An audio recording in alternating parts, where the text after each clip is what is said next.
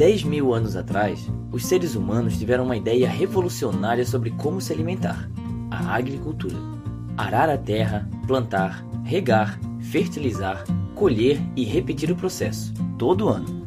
Ainda hoje, nós seguimos praticamente a mesma receita de 10 mil anos atrás. Graças à Revolução Industrial, nós produzimos quantidades muito maiores de alimentos hoje em dia, mas também utilizamos muito mais recursos para produzir esses alimentos do que costumávamos usar. E isso tem graves consequências. Os níveis de água nos maiores aquíferos do mundo estão caindo mais rápido do que são reabastecidos, o suprimento subterrâneo de fósforo, um nutriente fundamental para a fotossíntese das plantas, estará esgotado em algumas centenas de anos, e estamos acabando com o próprio solo, uma vez que ele é utilizado 50 vezes mais rápido do que o tempo que ele leva para se formar. Nós podemos estender a vida útil desses insumos com técnicas de economia de recursos, como a agricultura de precisão via satélite, e tecnologias como a edição de genes. Mas é bem improvável que qualquer adaptação no jeito como lidamos com a agricultura há 10 mil anos fará com que ela funcione para bilhões de pessoas pelos próximos 10 mil anos.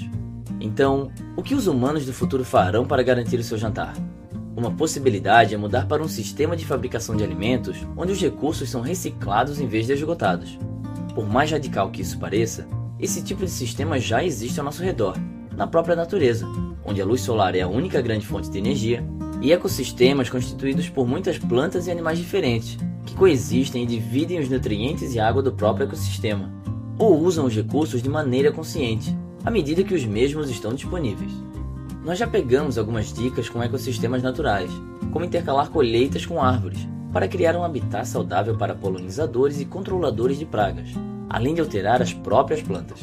Por exemplo, nós começamos a desenvolver plantas perenes como trigo, arroz e outros grãos que conseguem viver por muitas colheitas, diferente dos grãos tradicionais, que temos que arar e replantar todos os anos. A ideia é, eventualmente, cultivar esses novos grãos junto com uma variedade de outras plantas de longa vida, em ecossistemas autossustentáveis que preservem o solo, a água e os nutrientes. Se conseguíssemos fazer isso com toda a nossa comida, seria algo qualitativamente diferente de qualquer outra forma com que os seres humanos cultivam alimentos em grande escala. Nada de caçador-coletor, muito menos plantar, colher e repetir, mas sim uma espécie de mistura futurista entre os dois.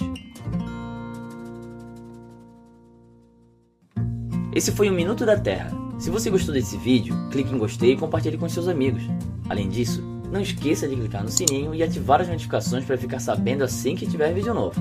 Se é a sua primeira vez no canal, se inscreva e até a próxima!